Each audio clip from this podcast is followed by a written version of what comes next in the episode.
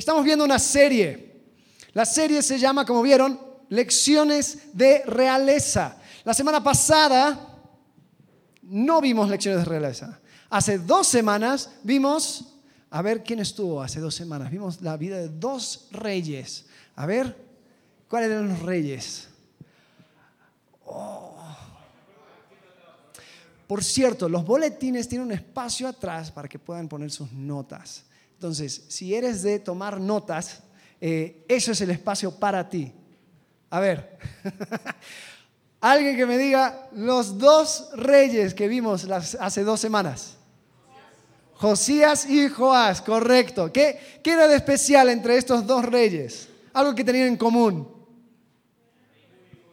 Empezaron a reinar muy jóvenes. Gracias, Andor.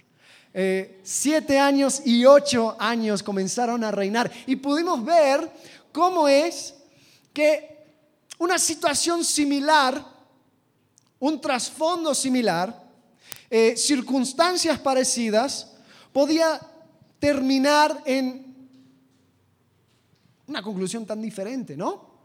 En la vida de Josías, algo bueno, él terminó haciendo muchas cosas para Israel, eh, para Judá, eh, y Joab no tanto. Eh, Joab simplemente se apoyó en la fe de otra persona y terminó, la verdad, cometiendo errores que después eso iba a ser su legado. Ahora, con esta serie no estamos haciéndolo en orden cronológico. Hoy vamos a ver los dos, el, rey número dos y el rey número tres en la historia de Israel, que es David y Salomón. Voy a tomar pedazos de su vida, va a ser un recorrido, no, sé, voy a tratar de hacer todo lo que puedo para ir mostrando su vida, eh, pero por cuestiones de tiempo va a ser así a, 30 mil metros. Eh, pero la idea, la idea de esta serie es que, como vimos en la introducción, poder tomar los ejemplos de estas personas, estos reyes, y tratar de hacer los ajustes necesarios en nuestra propia vida para emular lo bueno, para alejarnos de lo malo. Eh, en Deuteronomio, eh, bueno, más bien en, en 1 Corintios capítulo 10, Pablo está hablando de los de los israelitas. Y, dice en 1 Corintios 10, 6, dice, estas cosas sucedieron como ejemplos para nosotros, para que no codiciemos cosas malas como ellos codiciaron. Después en el versículo 11 dice, y estas cosas les acontecieron como ejemplo. Tenemos el versículo, es versículo 11 de 1 Corintios 10. Estas cosas les acontecieron como ejemplo y están escritas para amonestarnos a quienes. A nosotros. A quienes han alcanzado los fines de los siglos. Es decir, Dios en su misericordia te dio a ti un libro que es la historia de su pueblo prometido para ejemplo nuestro, para ayuda nuestra, para que podamos nosotros tomar estos ejemplos y vivir de acuerdo a lo que Dios pide de nosotros. Podemos ver cosas malas y cosas buenas. La idea es identificarlas. Ok, ahora podemos aprender muchísimo del Antiguo Testamento y antes de comenzar especialmente en la vida de los reyes, tenemos que tomar un paso para atrás los israelitas eh, salieron de Egipto, a ver si están conmigo, si se acuerdan, salieron de Egipto y fueron a la tierra prometida. ¿no? Fueron en rumbo a la tierra prometida. ¿Saben por qué se llamaba la tierra prometida? Porque Dios se lo prometió. Entonces, uy, ok, listo, ya sé qué tipo de personas estamos. Dios le prometió a los israelitas la tierra. Entonces ellos llegaron a la tierra para tomarla. Y si Dios se lo prometió, ellos lo único que tenían que hacer era conquistar porque ya estaba entregado en sus manos, ¿no? Ahora, Dios les dio a ellos un sistema para poder manejarse, para poder vivir un sistema judicial que él dice y él, explica en Deuteronomio, donde era un sistema de jueces, donde iban a estar jueces en cada aldea, cada ciudad, y estos jueces iban a ver por temas menores. Ahora, si llegara a tener un, tema mayor, un problema mayor en, en el reino de Israel, entonces eso se iba a elevar y se iba a llevar delante de los sacerdotes, delante de los levitas. Y ellos iban a tener como, eh, iban a funcionar como un tipo de corte suprema, donde ellos iban a decidir ciertas cosas y el que iba a tener la palabra final era Dios. Entonces este sistema lo intentaron por un tiempo, hay un libro dedicado a este, esta época de la historia de Israel, se llama Jueces, pero si leemos el libro de jueces vemos que nunca sucedió así tal cual como tendría que haber sucedido, porque la gente no querían eso. La gente querían hacer como les parecía. No querían someterse a este sistema de Dios. Y en Deuteronomio, mucho antes de que esto sucediera, Dios ya había, ya sabía qué es lo que, bueno, nos creó. Entonces Él conoce nuestros corazones. Así que Él como que, Él, él dice y pone parámetros para el comportamiento de un rey. En Deuteronomio capítulo 17, versículo 14, dice así, cuando hayas entrado en la tierra que Jehová tu Dios te da, y tomes posesión de ella, y la habites, y digas, y digas, diga al pueblo, ¿no? Pondré un rey sobre mí, como todas las naciones que están a mis alrededores. Ciertamente pondrás rey sobre ti al que Jehová tu Dios escogiere. De entre tus hermanos pondrás rey sobre ti, no podrás poner rey sobre ti a hombre extranjero que no sea tu hermano. Pero él no aumentará para sí caballos, ni hará al pueblo, ni hará volver al pueblo a Egipto con este fin de aumentar caballos, porque Jehová os ha dicho, no volváis nunca por este camino ni tomará para sí muchas mujeres para que su corazón no se desvíe, ni plata ni oro amontonará para sí en abundancia. Cuando se siente sobre el trono de su reino, entonces escribirá para sí en un libro una copia de esta ley del original que está al cuidado de los sacerdotes levitas. Entonces, habían tres reglamentos. ¿Cuáles eran los reglamentos para ser rey? A ver. Primero, tenían que ser a ver, tenía que ser de Israel. No podía aumentar caballos, ¿no? ¿Por qué? Caballos era muestra de una fuerza militar y era la táctica de Egipto. Interesante que menciona Egipto. Si no, no, no, no hagas volver a Egipto para aumentar caballos, porque los, hasta el día de hoy los, los caballos árabes son los, mejores. Entonces los, los, de ese tiempo iban a Egipto a conseguir caballos. Después decía no podía aumentar para sí mujeres. ¿Por qué? desviará su corazón. No podía aumentar para sí oro ni plata. Ok, entonces ya, muy bien, pueden ser reyes.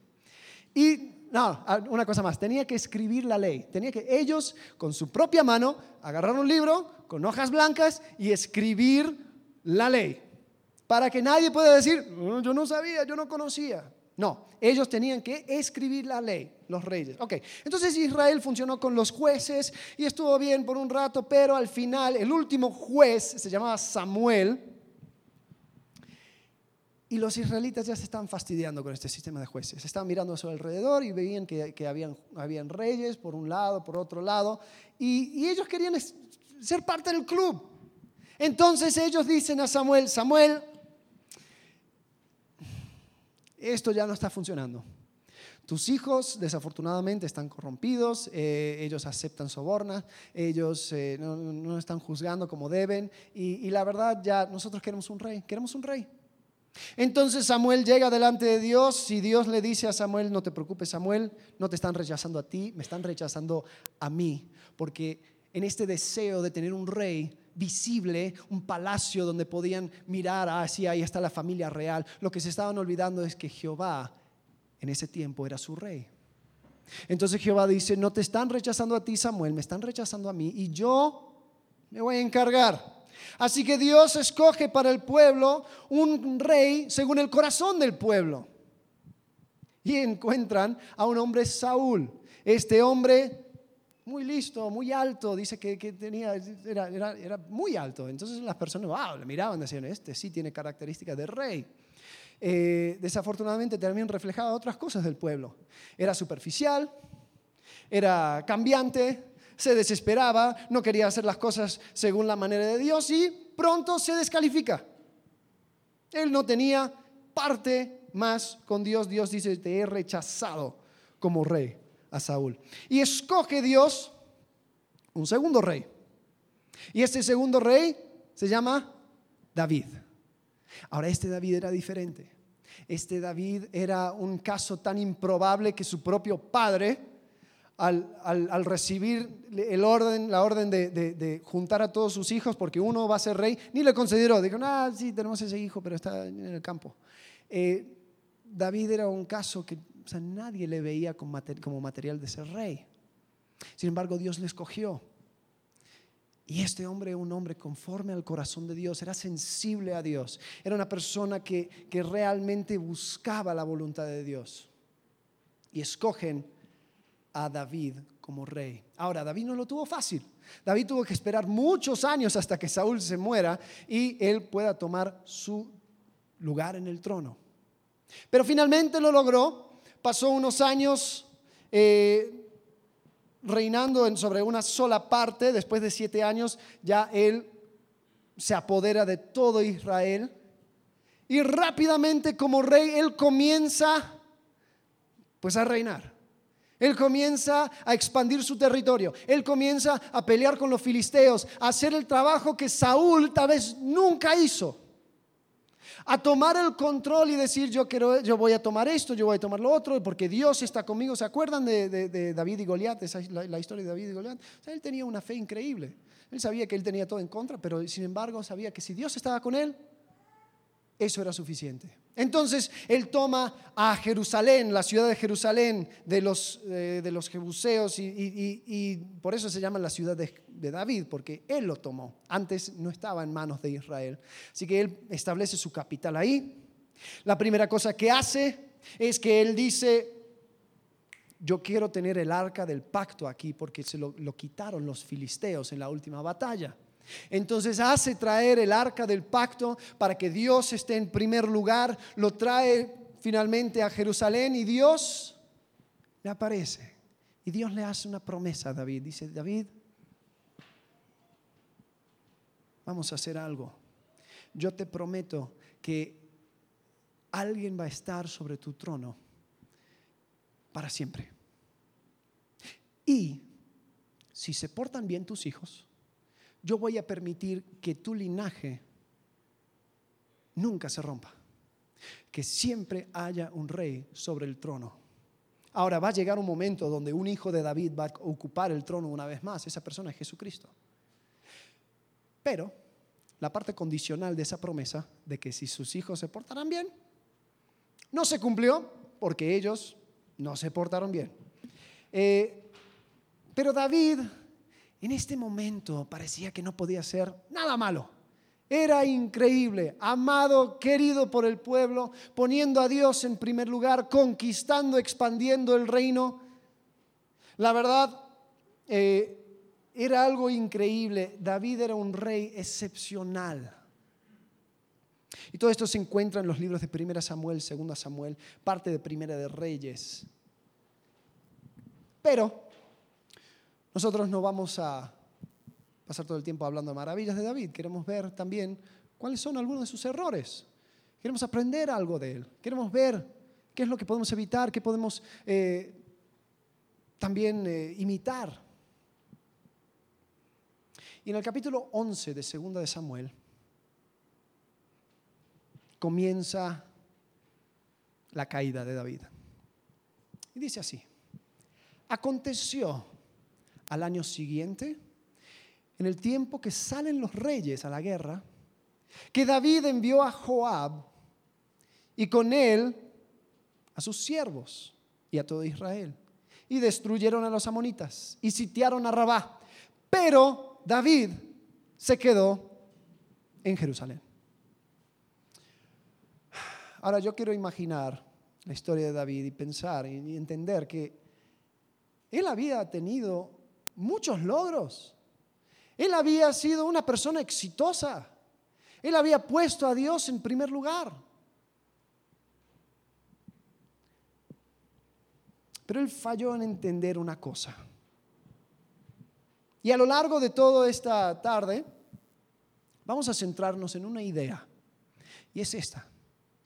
La conquista nunca se acaba. La conquista nunca se acaba.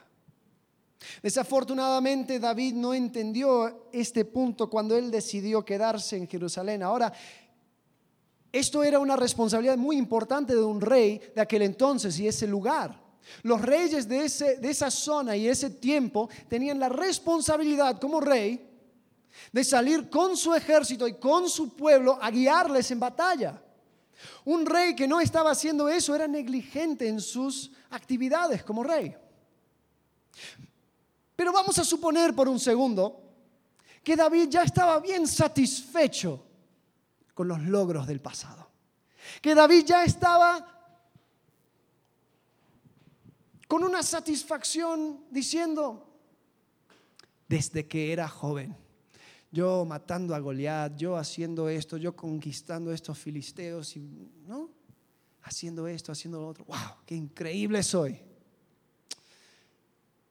Pero David se olvidó de una cosa. Nunca terminamos de quitar terreno del enemigo. Nunca terminamos de quitar terreno del enemigo.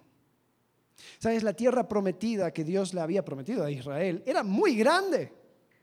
Si vemos, no les voy a mostrar un mapa, me, van a tener que creer. Él les prometió desde el Éufrates hasta el mar Mediterráneo. Eso es un, área enorme. Ningún rey había conquistado ese territorio. Entonces David tenía mucho trabajo por delante. Pero él se quedó satisfecho con lo que ya había hecho y decidió quedarse en Jerusalén. La primera cosa que podemos extraer de la historia de David es eso. Nunca terminamos de tomar terreno del enemigo. Y sabes, nosotros hoy en día también seguimos, estamos en una batalla. Desde el comienzo de la historia ha sido una batalla entre la verdad y la mentira. Hemos estado en una batalla de luz contra tinieblas. Y aunque el mundo te quiera mostrar como una un sinfín de opciones, ¿no? Terminamos en una dicotomía, verdad y mentira. Y desafortunadamente, cuando nosotros empezamos a creer que las victorias del pasado son suficientes para nosotros, que lo que yo he hecho antes está bien y puedo mandar a otros a la batalla para llevar la verdad, me estoy equivocando gravemente. Primera de Pedro capítulo 5 versículo 8 dice, sed sobrios y velad, porque vuestro adversario el diablo, como león rugiente, anda alrededor buscando a quien devorar. En 2 Timoteo capítulo 4 versículos 1 al 5 dice así, te encarezco delante de Dios y del Señor Jesucristo que juzgará a los vivos y a los muertos en su manifestación en su reino, que prediques la palabra, que instes a tiempo y fuera de tiempo. hoy no me siento bien, fuera de tiempo, no importa. Redarguye, reprende, exhorta con toda paciencia y doctrina, porque vendrá tiempo cuando no sufrirán la sana doctrina, no aguantarán sino que teniendo comezón de oír se amontonarán maestros conforme a sus propias concupiscencias y apartarán de la verdad el odio y se volverán a las fábulas. Pero tú sé sobrio en todo, soporta las aflicciones, haz obra de evangelista, cumple tu ministerio. Es individual el mandato. Y cuando David decidió quedarse en Jerusalén, decidió que él no iba a ser parte de la continuación de la conquista del territorio del enemigo grave error.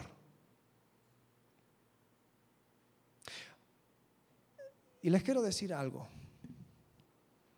Este mundo está cambiando rápidamente. Y aunque la mentira siempre es lo mismo, ¿no? Satanás no, no, tiene ideas originales, simplemente tiene variaciones de la misma, ¿no? Desde Génesis, él dice, con que Dios ha dicho, y siempre lo que quiere lograr es poner dudas de lo que Dios ha dicho. Pero lo está haciendo de una forma nueva y diferente hoy en día y es algo que se ha, ha estado fomentando por los últimos 30 años. Y es esta idea de que no existe verdad. Con B mayúscula, ¿no? No existe la verdad. Y es totalmente irónico porque nosotros hablamos de matemática y hay una sola respuesta, hablamos de leyes de, física y lo que sea y hay una sola respuesta, hay una verdad. Pero cuando toca el tema de Dios, puede que sí, puede que no, sí, sí, sí, si no, no importa. Eh. O sea, estamos hablando de tu destino eterno. Estamos hablando de qué va a suceder cuando te mueras. Esto no es una respuesta que yo puedo tomar a la ligera. Sin embargo, la mentira del diablo ahora es de que la verdad es relativa. De que tú puedes tener tu creencia y bien por ti. Y tú puedes tener tu creencia y bien por ti. Pero no debaten entre ustedes porque al final no importa. Y la consecuencia de esto es curioso. Hace unos años, eh, ¿no? que tenían la generación de los hippies y que cuestionaban todo y no, que, que, vamos a quitar el poder del hombre y vamos a los movimientos estudiantiles, etc. Eh, antes había esta idea de cuestionarlo todo y debatir todo. De, que por qué esto es cierto y por qué el otro, y vamos a ver, y evidencia, y vamos a debatir, y vamos a hablar, y vamos a poner las ideas ahí sobre la mesa, y vamos, ok. ¿Sabes lo que está sucediendo hoy en día? Ahora en Estados Unidos estoy viendo noticias de, de una controversia increíble, donde los estudiantes están, están armando un movimiento estudiantil y los estudiantes ni siquiera quieren debatir. ¿Saben lo que, lo que están haciendo con sus pancartas y todo? Están diciendo, yo tengo el derecho de estar cómodo. Yo tengo el derecho de no, eh, de no sentirme amenazado por tus ideas. Entonces ni vamos a debatir. Tú quédate con tus ideas, yo voy a quedarme con mis ideas y ahí se queda. O sea, ¿el mundo se volvió loco o qué? Pero ¿sabes lo que sucede? Desafortunadamente les voy a decir algo. Cuando la iglesia bajó los brazos a no dar respuestas coherentes a la generación de estudiantes que buscaban respuestas, dejamos de conquistar el territorio del enemigo y ahora nos encontramos un grave problema. Pero decidimos que otro iba a ir a la batalla por nosotros. No, que ellos estudien, que ellos miren, que ellos buscan la respuesta. Yo aquí me quedo. ¿No? Acepté a Cristo y eso y, mis logros del pasado y ahí, bien. No, no, no, no, no, no. La batalla no se acabó.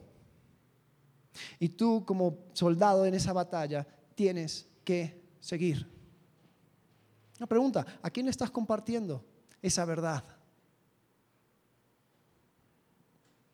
¿Cómo estás siendo luz en tu alrededor? ¿Cómo estás siendo luz en tu alrededor?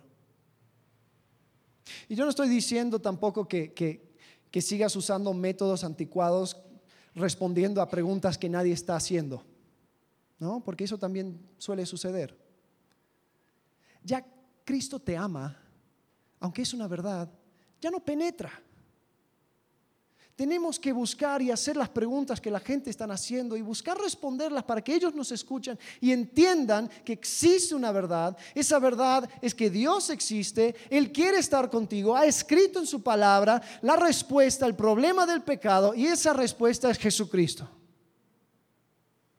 Pero si yo decido quedarme y no salir a pelear, ¿qué estoy haciendo? La conquista nunca se acaba. Bien, volviendo a David. Desafortunadamente eso fue el comienzo de todos sus problemas, porque estando ahí en Jerusalén, si conocen la historia, se encontró con una mujer bella llamada Betsabé y curiosamente ahí en su palacio estaba eh, mirando dentro de ventanas ajenas y encontró a esta mujer bañándose. Oh. Y la llamó y dijo, ¿quién es? Es la esposa de uno de tus oficiales. Ah, llámala. Y la llama. Y una cosa sucede y otra cosa sucede y unos, unas semanas después Besabé llega a él y dice, David, te quiero decir que estoy embarazada. O un error da otro y ahora tiene que cubrir este problema. ¿Qué hace? Trata de mandar a su esposo, a Urias, para que pase tiempo con su esposa, para que si ella sale embarazada, bueno, ahí ya la historia se acabó. Pero Urias no quiso, Urias no quiso. Él decía, ¿cómo voy a ir y disfrutar este tiempo con mi esposa cuando mis compañeros de batalla están en el campo y están peleando? Entonces él no hizo eso. Ahora tenía un problema David. Entonces, ¿qué decidió? Decidió enviarle a matar y dijo básicamente, ponle a Urias en, el lugar donde la batalla está más difícil y retira a las tropas para que ellos le apunten a él y ya muera. Ok, excelente. Bueno, parecía que esto era el crimen perfecto muere uno de sus oficiales y después David toma a la joven Besabé y dice, ahora yo te voy a tomar como esposa para recordar el nombre de nuestro compañero, nuestro patriota, ¿no? Parecía que él iba a terminar con la suya. Hasta que llega el profeta, el profeta Natán, y le dice, eh, le dice, David, no estás haciendo las cosas bien. David, yo sé lo que sucede Dios sabe lo que sucede. Le confronta. Y uno de los atributos buenos de David era que era muy sensible a la voz de Dios. Y aunque él sí cometía muchos, muchos errores, él siempre estaba dispuesto a humillarse delante de Dios. Y entonces él se arrepienta. Pero iban a haber consecuencias. Y las consecuencias son cosas curiosas, porque hay consecuencias inmediatas, ¿no? Tú tocas un, algo caliente y te quemas, consecuencia inmediata. Hay consecuencias que son a, largo, a mediano y largo plazo, situaciones que pasan entre familia, entre amigos, relaciones que se van rompiendo por orgullo, por lo que sea. Tal vez llevan años reparar. Son consecuencias. Y después hay consecuencias generacionales. ¿Sabes? Tú tal vez estás viviendo con consecuencias de un pariente tuyo. Ahora, la idea no es culpar a los pobres parientes que vivieron como pudieron, ¿no? Pero tal vez, no sé, un abuelo que fue duro con su, con su hijo, ese hijo terminó siendo abusivo contigo. O sea, cada uno es responsable por su propia vida, pero esas cosas son consecuencias. Y hay consecuencias que tal vez tus hijos y tus nietos van a tener que vivir, van a tener que cargar por decisiones que tú tomaste. Entonces, estas consecuencias son cosas interesantes que nosotros podemos analizar y gracias a Dios tenemos 3.000 años de historia aquí en este libro para poder analizar cuáles eran las consecuencias de las decisiones de David. Entonces, la primera consecuencia de David era que su hijo ese niño que, era producto de adulterio murió, falleció. Pero había otra consecuencia.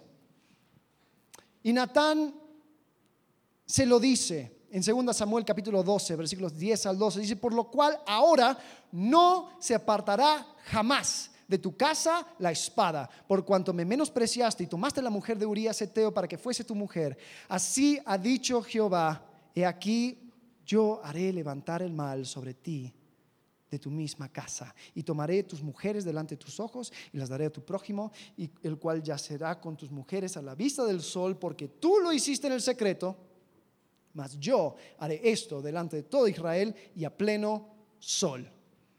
Y así como lo dijo, sucedió. David tenía un problema con su familia. Él tenía una familia disfuncional definitivamente. Eh, y al parecer, los errores de los hijos eran iguales que sus errores. Porque unos años después, uno de sus hijos, Amnón, decide que él está enamoradísimo de su media hermana.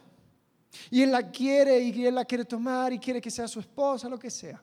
Y uno de sus amigos le dice, ah, yo sé lo que tienes que hacer, tú lo que tienes que hacer es entrar en su cuarto de esta manera, de, otra, de esta otra manera, y ya te puedes acostar con ella. Muy bien, me gusta. Y Amnón lo hace. Bueno, dice que cuando ya se acaba todo, dice que le entró a él un odio por su media hermana, que era más que el amor con que la amaba. Y decidió desecharla. Dijo, ¿sabes qué? Ya no quiero nada contigo. Se acabó.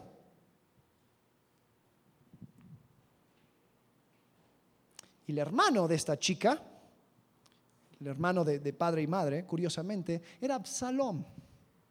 Absalom era el príncipe que iba a reinar, el, segundo en lugar para reinar después de David. Y a Absalom no le gustó esto. No le gustó que Amnón tratara a su hermanita así. Entonces, ¿qué hace? O sea, una fornicación. Después, ¿cuál es la solución a la fornicación? Asesinato. ¿Se dan cuenta de algo que está sucediendo? Los hijos como que están tomando como patrón su padre. Y Absalom espera dos años y, tiene un plan y invita a todos los, todos los hermanos a su, a su, casa, a su rancho, lo que sea. Y, y ahí decide matarle a Amnón. Y le mata. Y después Absalom se escapa. Se escapa, espera, se da cuenta que su padre no hace nada.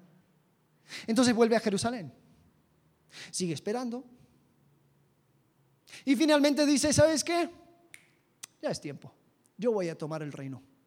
Yo lo voy a tomar. Y yo voy a convencer al pueblo que me sigan a mí y que no le sigan a David. Y por los próximos cuatro años, él monta una sublevación en contra de David y levanta un ejército que finalmente termina con David saliendo de su casa, escapándose de su hijo. ¿Qué pasó ahí? La espada nunca se iba a apartar de la casa de David a causa de su pecado.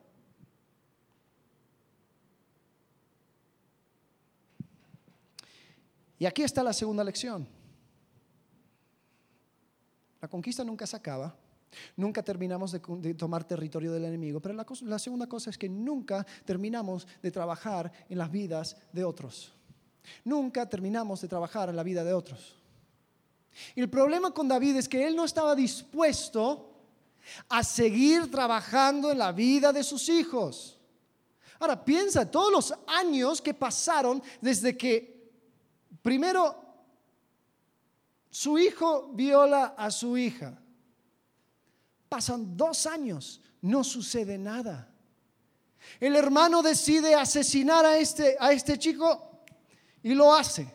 Pasan otros tres años, no sucede nada. Después otros dos años que está en Jerusalén. Cuatro años que Absalón está montando eh, un ejército en su contra y David nunca es capaz de decir, Absalón, pare, vamos a hablar. Así, así, así. O tal vez lo hizo, pero finalmente se cansó. Dijo, sabes que ya, ya, yo no puedo. Yo lo intenté, no puedo más. Pero te quiero decir algo. Nunca terminamos de trabajar en la vida de otras personas. Esto es algo que nunca se acaba. Eh, creo que todos tenemos personas en nuestras vidas que nos sacan de quicios. Creo que todos tenemos personas en nuestras vidas que hemos tenido conversaciones una y otra vez y ya llegamos a pensar que no hay esperanza. Pero te quiero decir algo. El proceso es de toda la vida. El apóstol Pablo lo entendió cuando escribió en Gálatas capítulo 4 versículo 19, hijitos míos, por quienes vuelvo a sufrir dolores de parto. Dicen que el único dolor más, más terrible que un dolor de parto es que tu, hueso fémur se, se, rompe a la mitad. Entonces el dolor de parto no, no es cualquier cosa. No que sepa, me contaron por quienes vuelva a sufrir dolores de parto hasta que Cristo se ha formado en vosotros. O sea, Pablo estaba diciendo, ah, mi hijitos míos, Gálatas, la iglesia que formé, yo voy a seguir trabajando en tu vida hasta que Cristo sea formado en ti. ¿Tú sabes cuando Cristo termina siendo formado en ti? Cuando estés al otro lado de la eternidad. Porque nunca vamos a llegar a esa perfección. Entonces, cuando tú te dedicas a involucrarte en la vida de una persona, es por vida. Es un trabajo continuo, continuo, continuo. Y, aquellos de nosotros que tal vez están en una cultura cristiana y entendemos y usamos todo ese lenguaje, ¿no? Amén, gloria a Dios, hermano, todo ese tipo de cosas. Eh, hay, hay un, término que es eh, el discipulado, ¿no? Y, yo, te, yo te voy a discipular. Y lo que quieren decir cuando dicen yo te voy a discipular es yo, yo voy a ir viendo un libro contigo hasta que el librito se acabe y después ya muy bien, terminaste. No, así no funciona. Una persona no es discipulado, se vuelve discípulo. Y un discípulo es discípulo por toda la vida. Es un trabajo donde Cristo sigue siendo formado, no se acaba con un librito, no se acaba con un curso, no se acaba con una clase. El trabajo en la vida de otros es de por vida.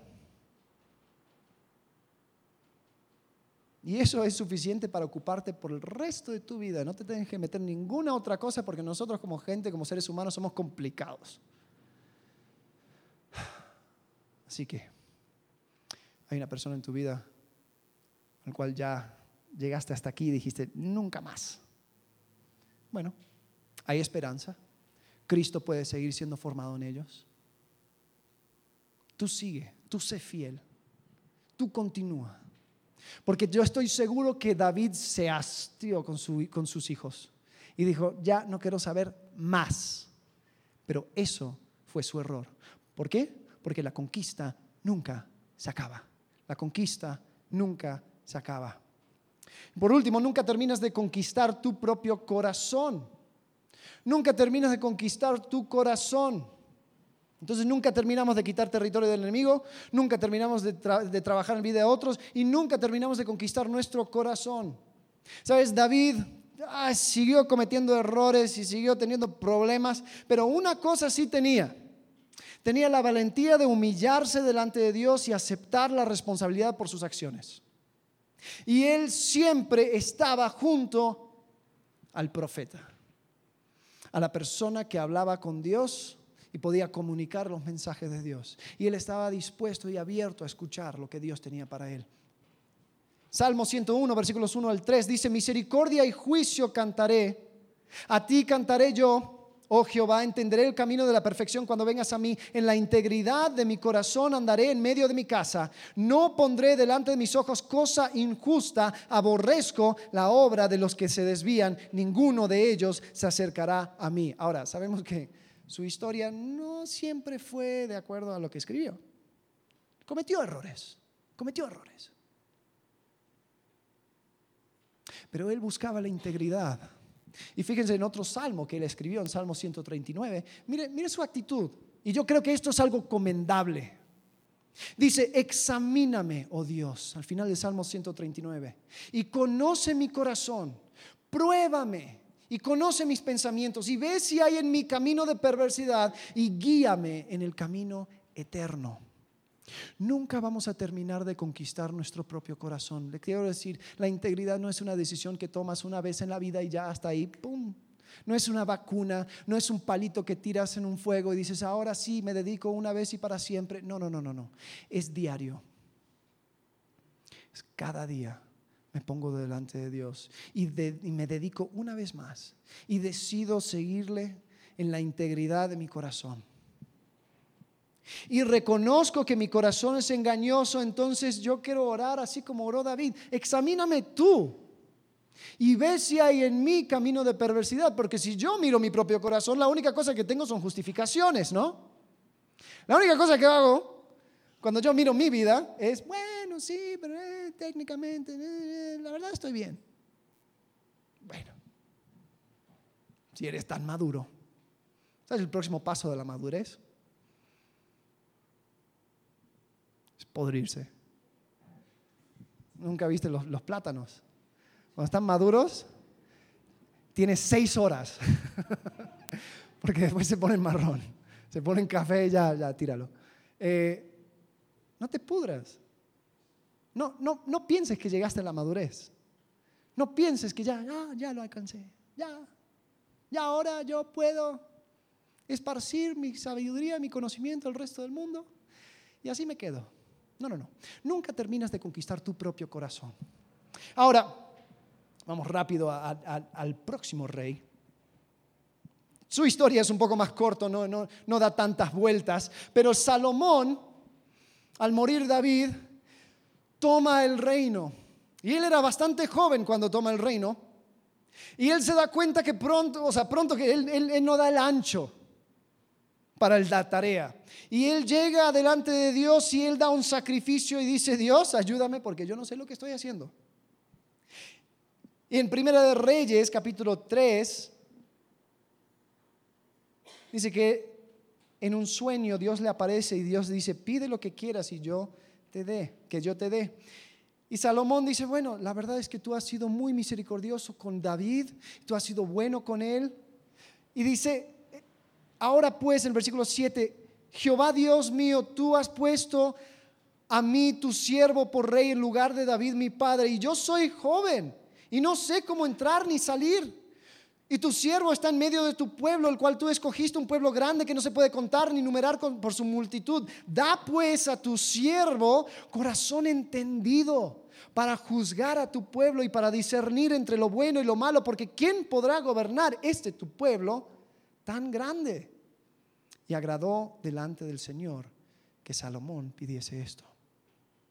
Y Dios le concede esa petición. Dice, ¿sabes qué? Te voy a dar conocimiento, te voy a dar discernimiento de corazón. Tú vas a poder juzgar correctamente. Yo te voy a dar todas estas cosas y también te voy a dar las cosas que no pediste. Te voy a dar riquezas y te voy a dar eh, tus enemigos y todas estas cosas porque tú pediste sabiduría.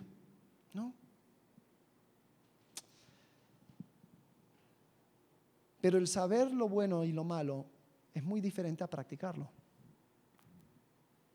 Y desafortunadamente Salomón empezó, empezó bien, pero después comenzó a apoyarse en su propia sabiduría, en su propia, en, ser perspicaz, en ser vivo, en, en no confiar tanto en Jehová. ¿Y sabes lo que hace? Él empieza a expandir su territorio, ¿no? Él sabía que la conquista nunca se acaba, él sabía que él tenía que seguir conquistando, pero ¿sabes lo que hizo? Dijo, yo lo voy a hacer a mi manera. Yo lo que voy a hacer, me voy a casar y voy a hacer matrimonios estratégicos. Y la, primera persona con la cual se casa es la hija del faraón. Oh, muy bien. Ahora Egipto no va a atacar a Israel porque la princesita está en el palacio. Y después va con los... Eh, con los seteos y después va con los filisteos y después va con... Él. O sea, él se casa con 700 mujeres no era porque era un hombre particularmente necesitado. Él eran alianzas, eran alianzas estratégicas. Es decir, él estaba haciendo lo mismo que hacían todos los demás. Expando mi imperio, pero a mi manera. Y después acumula caballos. ¿De dónde consigue los caballos? De Egipto. Dice en la historia que él tenía ciudades. Eh, sus establos eran como ciudades, eran tan grandes. Y también acumula para sí mismo oro y plata. Entonces, ¿cuál ¿se acuerdan las calificaciones de ese rey? o sea, iba completamente en contra de cada una de esas cosas. Pero, ¿qué estaba haciendo? Estaba haciendo las cosas a su manera. Era su plan B. Por si acaso que Dios no cumplía. Yo creo que tenemos que tener mucho cuidado con esos plan B, ¿no? Cada uno de nosotros tenemos nuestro plan B. Sí, Dios va a proveer, pero si no, yo voy por acá, ¿no? Yo tengo la puerta de atrás abierta por si cualquier cosa.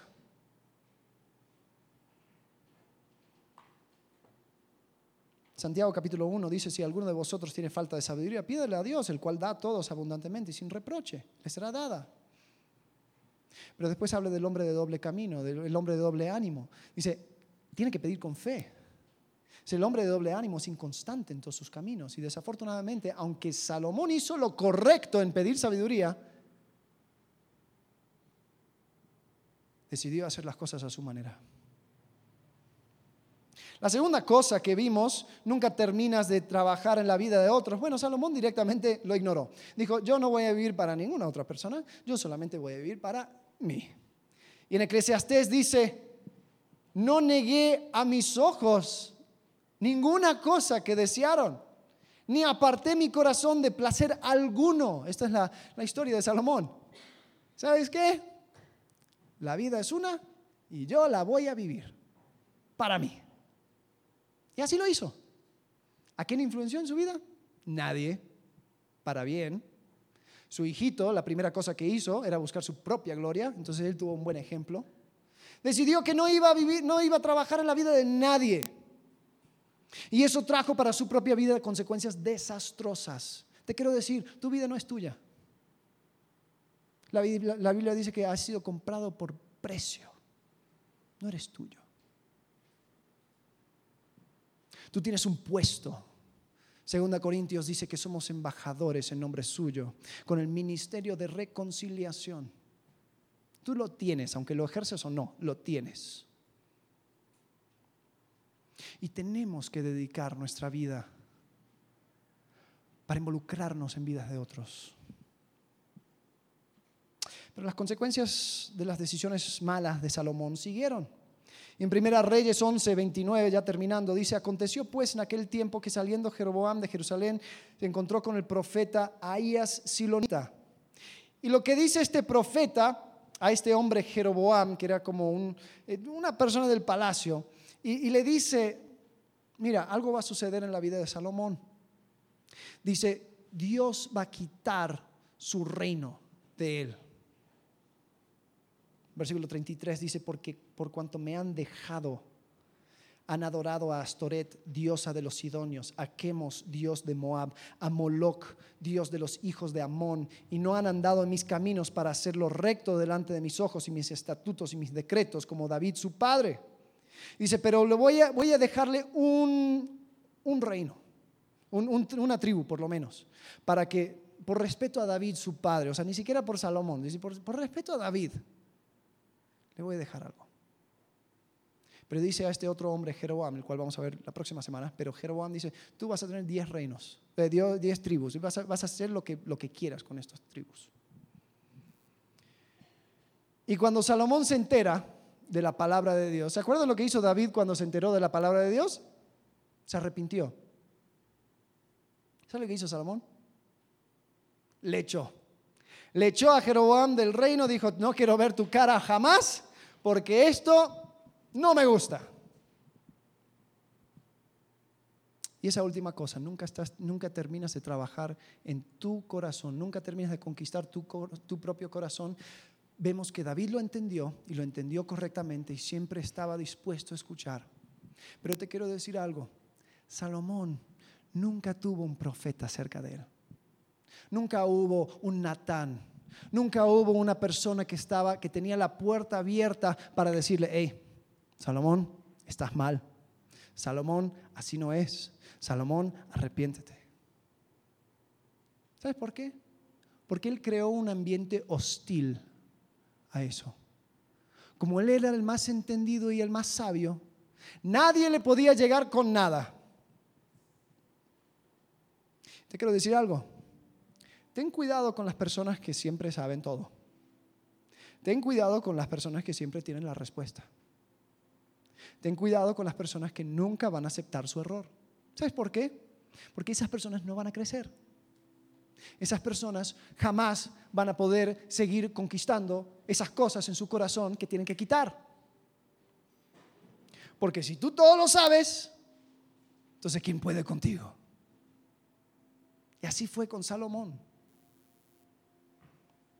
Él no estaba aplicando la sabiduría que Dios le había dado.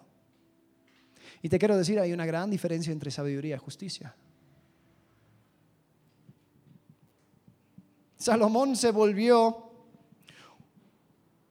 una contradicción andante, porque en lo que construía el templo de Jehová, también estaba haciendo el palacio para la princesa de Egipto, con todos sus dioses y todo lo que contenía.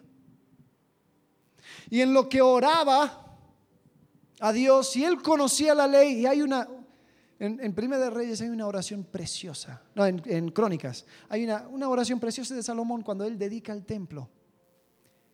Es la, la oración más larga de la Biblia y muestra un conocimiento íntimo del corazón de Dios y cómo Dios sabe y Dios eh, castiga el pecado, pero Dios es misericordioso y wow.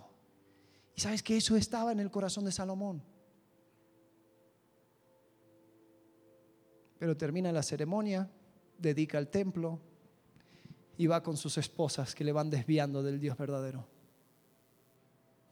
La capacidad del ser humano de andar en contradicciones es increíble. Pero mucho sucede cuando nosotros no creamos ese espacio para que otros vengan a nosotros, que nos amonesten, que nos digan, estás mal. Y nuestra primera reacción es defendernos y decir, no, no, no, no, no, tú no entiendes. O te descalifico. ¿Cómo eres? Que ¿Cómo es que tú me vas a venir a mí y decirme esto si tú haces lo otro? Son reacciones. Y Salomón nunca tuvo un profeta en su vida. Pero ¿cuántas veces nosotros nos encontramos en una situación totalmente evitable si solamente hubiéramos escuchado consejo? Pregunta, ¿quiénes son tus consejeros? ¿Quiénes son aquellas personas al cual tú puedes acudir, que sabes que te van a dar una respuesta honesta, clara y bíblica. ¿Tienes a personas así en tu vida? ¿Puedes nombrar a tres? Si no es así, tal vez no estás creando el ambiente ¿no? Porque tampoco puedes culparle a todo el mundo, ¿no? si, si me vieron así, tendrían que haberme hablado. No, no, no, no. Tú tienes que crear ese ambiente. Tú tienes que abrir las puertas. Tú tienes que mostrarte humilde. Porque si no, nunca vas a ganar ese terreno en tu corazón.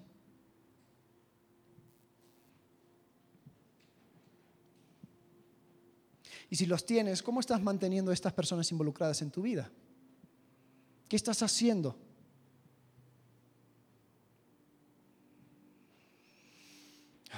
Desafortunadamente, Salomón muere y con eso se acaba el reino unido de Israel.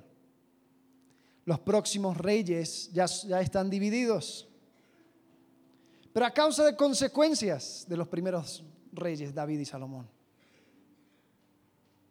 Acuérdense, nunca terminamos de conquistar. La conquista nunca se acaba.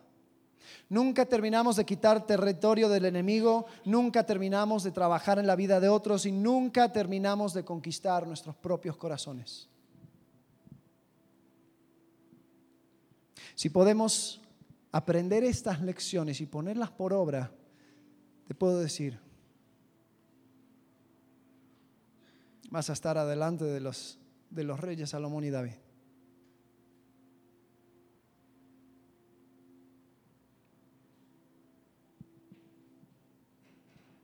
Así que tomamos estas lecciones, aprendamos, pongámoslo en práctica. ¿no? no te quedes en tus victorias pasadas, no te rindas delante de personas difíciles y asegúrate que siempre tienes un corazón dispuesto a escuchar consejo.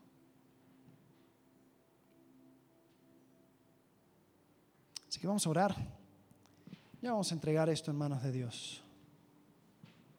Padre, gracias por estos ejemplos, por David, por Salomón. Gracias porque podemos estudiar sus vidas, podemos sacar conclusiones, podemos evitar problemas. Señor, queremos tener la valentía para poner estas cosas en práctica, aunque sea difícil. Señor, porque sabemos que esto está en la Biblia para ejemplo nuestro, para que nosotros podamos aprender. Señor, queremos aprovechar de tu palabra. Te agradecemos y lo ponemos en tus manos, en el nombre de Cristo Jesús. Amén.